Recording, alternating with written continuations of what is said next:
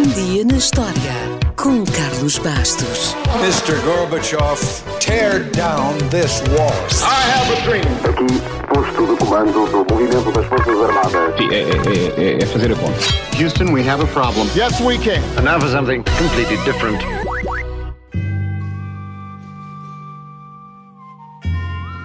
A 16 de novembro de 1763, um jornalista inglês chamado John Wilkes foi ferido num duelo. John Wilkes foi um político radical para uns e um campeão da liberdade para outros. Diz-se que era o homem mais feio de Inglaterra e que tinha uma língua muito afiada. Mas hoje, mais do que a história deste inglês, o que nos interessa é esta estranha prática que acompanhou a humanidade durante muitos séculos. Não se sabe quando terão começado os duelos, mas há referências a este tipo de ajuste de contas desde o início da civilização. Na Escandinávia, por exemplo, o vencedor não só ficava com a razão, como poderia inclusivamente reclamar todas as posses do vencido.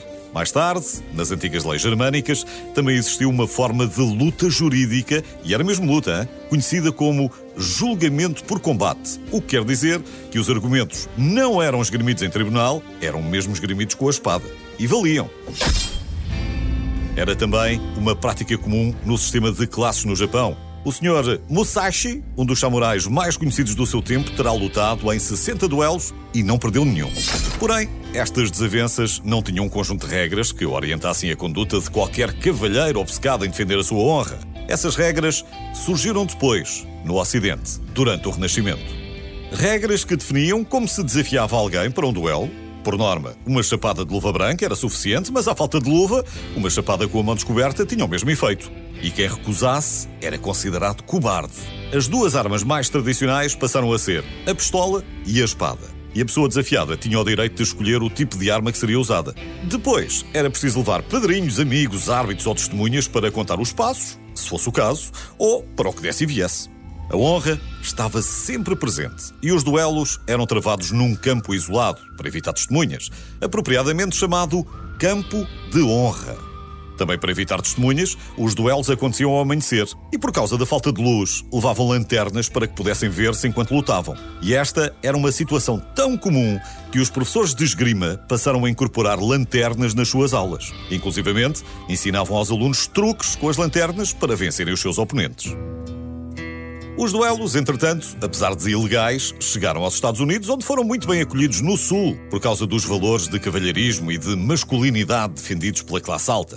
Para ter uma ideia da sua popularidade, durante o século XIX, até ao início da Guerra Civil, morreram mais oficiais da Marinha Americana em duelos do que em combates reais. Depois vieram os cowboys, com as suas regras que privilegiavam quem sacasse primeiro. E os duelos também mudaram de horário e passaram de manhã para o meio-dia, como bem sabemos. Nessa altura, Mark Twain, o criador de Tom Sawyer, era editor de um jornal e foi desafiado para um duelo por um editor rival. Twain e o seu acompanhante chegaram cedo ao campo de honra, onde Twain admitiu que era um péssimo atirador. Depois de uma demonstração, o seu amigo percebeu que Twain estava condenado e tentou dar-lhe uma breve lição antes que o seu adversário chegasse. Usando a sua própria pistola, o seu amigo fez pontaria a um pequeno passarinho e, incrivelmente, acertou-lhe mesmo na cabeça. Numa daquelas coisas do destino, o adversário de Mark Twain chegou entretanto, viu aquela exibição de grande pontaria e assumiu que foi Twain quem disparou. Mark Twain também não o corrigiu. Escusado será dizer que o tal editor se desfez em desculpas e pronto, já não houve duelo nenhum. E agora está você a pensar: ah, felizmente este costume bárbaro não passou do século XIX. Olhe que não. Nos Jogos Olímpicos de Londres, em 1908, existiu uma modalidade onde os participantes usaram balas de cera e muita proteção, mas que era, na prática, um duelo de pistolas ao bom estilo do nosso paintball. Mas sem tinta e também sem medalhas.